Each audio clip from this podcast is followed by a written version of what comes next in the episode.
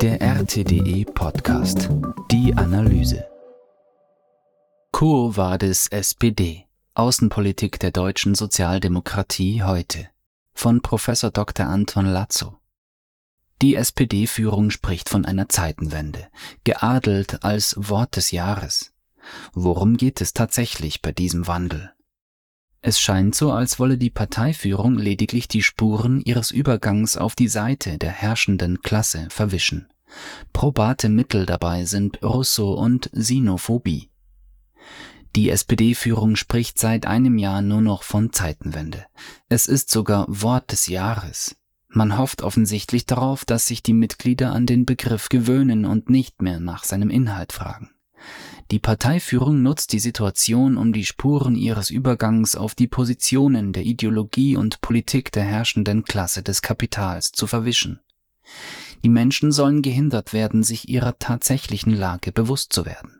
Dabei werden verstärkt Russophobie und zunehmend auch Sinophobie, Hass auf Putin und Hetze gegen Xi eingesetzt. Sie werden als verbindliches Prinzip der theoretischen und praktischen Tätigkeit der Partei und ihrer Mitglieder betrachtet.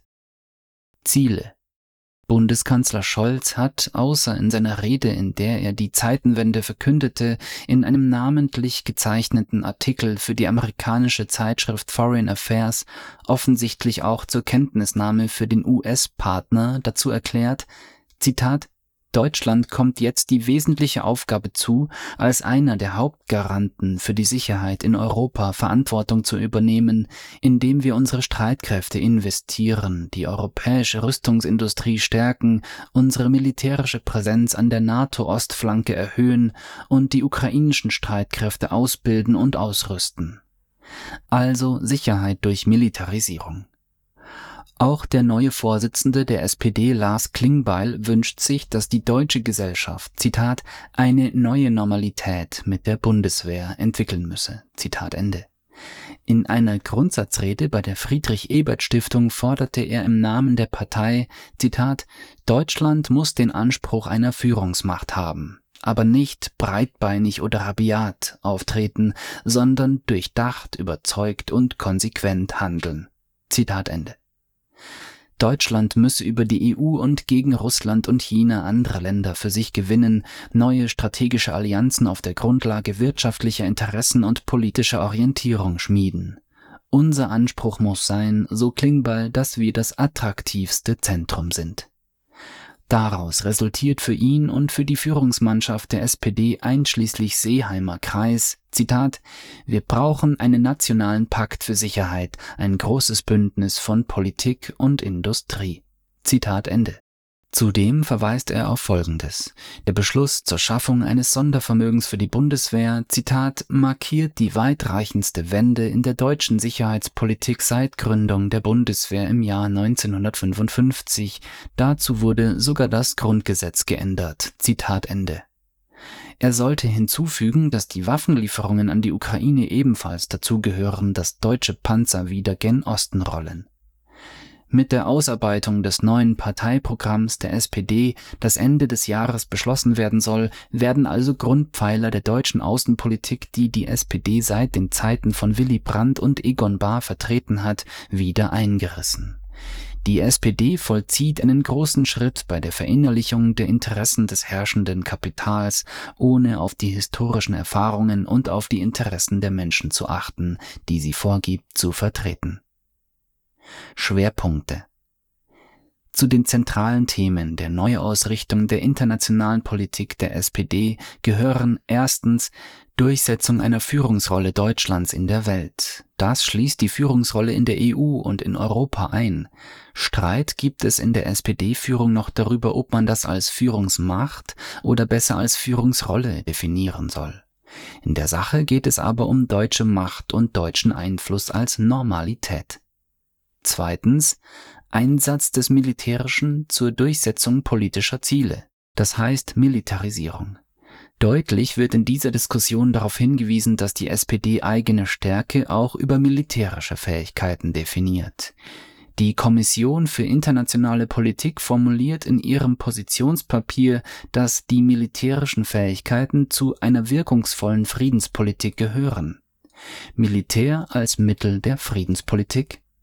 Unbeachtet bleibt in dieser Diskussion um die Bedeutung des militärischen Faktors, dass Militarismus nicht bloß Machtorganisation nach außen ist. Er ist auch Gewalt nach innen. Er ist Gesinnung, Geisteshaltung, Einstellung des Willens und des Handelns auf bestimmte Ziele und mit bestimmten militärischen Mitteln. In diesem Zusammenhang muss es zu denken geben, dass in der gesamten Diskussion um die Neuausrichtung der SPD die Lehren der deutschen Geschichte des Zweiten Weltkrieges überhaupt keine Rolle mehr spielen. Natürlich, die Geschichte wiederholt sich nicht eins zu eins, aber in der Bundesrepublik wurden nach dem Zweiten Weltkrieg die gesellschaftlichen und politischen Verhältnisse ebenso restauriert wie während der Weimarer Republik. Die wirtschaftlichen Krisen wurden von einer sich vertiefenden Krise der bürgerlichen Ideologie begleitet, die wiederum mit einer Wiedergeburt nationalistischer und faschistischer Ideologie verbunden war. Auf erneuter Grundlage vollziehen sich ähnliche Prozesse auch heute in der BRD. Sie zu übersehen öffnet die Schleusen in eine gefährliche Richtung denn gleichzeitig schwindet das antifaschistische Bewusstsein der Massen, das über Jahrzehnte Versuche vereitelt hat, faschistische Ideologie zu verbreiten und dementsprechende Parteistrukturen aufzubauen. Das Ignorieren und sogar die Negierung der positiven Erfahrungen aus der von Willy Brandt und Egon Bahr entwickelten Außenpolitik erfolgen also nicht isoliert. Sie sind Folge und Bestandteil der heutigen Bedingungen. Es ist deshalb kein Zufall, dass die Aussage Frieden ist nicht alles, aber ohne Frieden ist alles nichts aus dem Sprachgebrauch der Politiker, Denkschulen, Medien und Parteien verschwunden ist.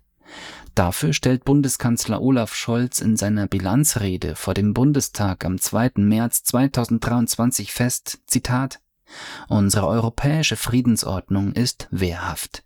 Zitat Ende. Drittens. Im noch gültigen Programm der Partei wird die strategische Partnerschaft mit Russland als unverzichtbar für Deutschland und die EU bezeichnet. Und selbst im Wahlprogramm der SPD von 2021, auf dessen Grundlage Olaf Scholz die Stimmen erhielt, die ihn zum Bundeskanzler gemacht haben, hieß es noch, Frieden in Europa kann es nicht gegen, sondern nur mit Russland geben. Jetzt wird die Aussage ins Gegenteil gedreht. Solange sich in Russland nichts fundamental ändert, wird die Sicherheit Europas vor Russland organisiert werden müssen. Der Vorsitzende der Partei stellt fest, dass die Außenpolitik von Willy Brandt und Egon Bahr ein Fehler war. Es geht auch nicht mehr um die Ukraine, sondern darum, dass sich in Russland etwas fundamental ändert, damit es zu einer Normalisierung des Verhältnisses zu Russland kommen kann. Und das ist Einmischung in die inneren Angelegenheiten Russlands. Diese Haltung wird aber auch gegenüber der Volksrepublik China bezogen. Es geht nicht mehr um die internationale Isolierung Russlands und Chinas, sondern offen um das Ruinieren dieser Staaten, um deren Diskriminierung, Sanktionierung, um die Verletzung der grundlegenden Prinzipien der UN-Charta im Verhalten der BRD gegenüber diesen Staaten, Prinzipien, die auf der Grundlage der Erfahrungen des Zweiten Weltkrieges nach dem Sieg über den Faschismus erarbeitet wurden. SPD-Führung verweigert sich den Lehren der Geschichte. Die von der Sozialdemokratischen Partei Deutschlands vertretene Außenpolitik ist Bestandteil der Politik der herrschenden Klasse der BRD. Sie hat in wichtigen Fragen von Krieg und Frieden ihre in den vergangenen 50 Jahren beanspruchte Entspannungs- und friedenspolitische Kompetenz aufgegeben. Man kann davon ausgehen, dass die SPD-Führung den kommenden Parteitag nutzen wird, um dies auch programmatisch festzuschreiben. Ihre Politik wird schon jetzt davon bestimmt. Die primäre Aufgabe der Außenpolitik ist nicht mehr die Friedenspolitik. An erster Stelle steht die Macht. Es geht um Machtwiederherstellung, Machterhalt, Machterweiterung. Die SPD-Führung vertritt sowohl die Ziele und die Prinzipien dieses vom Kapital beherrschten Staates auf dem Gebiet der auswärtigen Beziehungen als auch die Mittel und Methoden zu ihrer Realisierung. Nicht Frieden und Sicherheit der Völker, sondern Sicherheit für das kapitalistische System ist Leitlinie ihrer Außen- und Sicherheitspolitik. Die Führung der Sozialdemokraten weigert sich, Lehren aus der Geschichte im Sinne des gesellschaftlichen Fortschritts und der Interessen und Ziele der Werktätigen zu ziehen.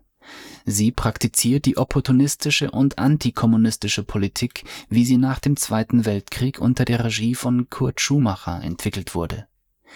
Die Sozialdemokratie hat die ideologisch-theoretischen Grundsätze der Arbeiterbewegung verworfen. Das ist der Kern ihrer Entwicklung, die wichtigste Ursache ihres Niedergangs sowie ihrer schwindenden Gestaltungskraft. Ihre Vertreter behaupten selbst, dass sie sich an realpolitischen Voraussetzungen, an Sachzwängen orientieren. Vermeintliche Wahlkampfnotwendigkeiten führten und führen zu einer substanziellen Kapitulation. Auf diesem Weg hat die SPD aufgehört, eine Programmpartei zu sein. Eine tiefe theoretische Krise hat die sozialdemokratische Bewegung erfasst. Sie beschränkt sich zunehmend auf die Präsentation von Spitzenpolitikern. Gleichzeitig entwickelt sich in der SPD eine kleinbürgerliche Parteinomenklatura, die bar jeder Theorie eine Politik verfolgt, die den Funktionsträgern von den interessierten Kreisen aufgetragen wird. Gewählte Parteifunktionäre agieren als Manager. Partikularinteressen und Karriereziele bestimmen weitgehend ihr politisches Verhalten. Soziale und gesellschaftliche Veränderungen, die auch eine entsprechende Außenpolitik notwendig machen, sind für die Politik der Partei nicht mehr relevant. Konstante politische Linie die wichtigsten politischen Linien, die für die BRD bis in die Gegenwart bestimmend sind, wurden schon im Zuge der Gründung der BRD festgelegt aus den Nachkriegsentwicklungen in den damaligen westlichen Besatzungszonen und in der BRD mit der Restauration der im Potsdamer Abkommen verurteilten Macht der Monopole sowie aus der internationalen Stellung der BRD entsandten Konstanten, die auch in der Außenpolitik des Staates unabhängig davon wirken, welche Partei jeweils die Regierungsgeschäfte führt. Schon die SPD-Führung unter Kurt Schumacher hat sich nicht wirklich als Gegnerin der Wiederbewaffnung erwiesen. Bereits Ende 1948 hatte der Vorstand festgestellt, Zitat, die Frage einer künftigen Wehrverfassung ist abhängig von der Rolle, die Deutschland in einer künftigen europäischen Gemeinschaft spielen wird. Zitat Ende. Damit wurde sowohl die Befürwortung einer Wehrfassung ausgesprochen, als auch festgestellt, dass der kommende Wehrbeitrag von der zu klärenden Rolle Deutschlands in Europa abhängig sei. Sebastian Haffner kam in seinem Buch Die sieben Todsünden des Deutschen Reiches zu der Schlussfolgerung, Zitat, Tatsächlich hat auch die Bundesrepublik die richtigen Lehren aus den Tragödien ihrer Vorgänger nicht gezogen. Auch sie hat sich damit begnügt, es anders und besser machen zu wollen. Auf den Gedanken, es einmal ganz bleiben zu lassen und stattdessen etwas ganz anderes zu machen, Friedenspolitik nämlich, ist sie nicht gekommen. Das war der RTDE Podcast.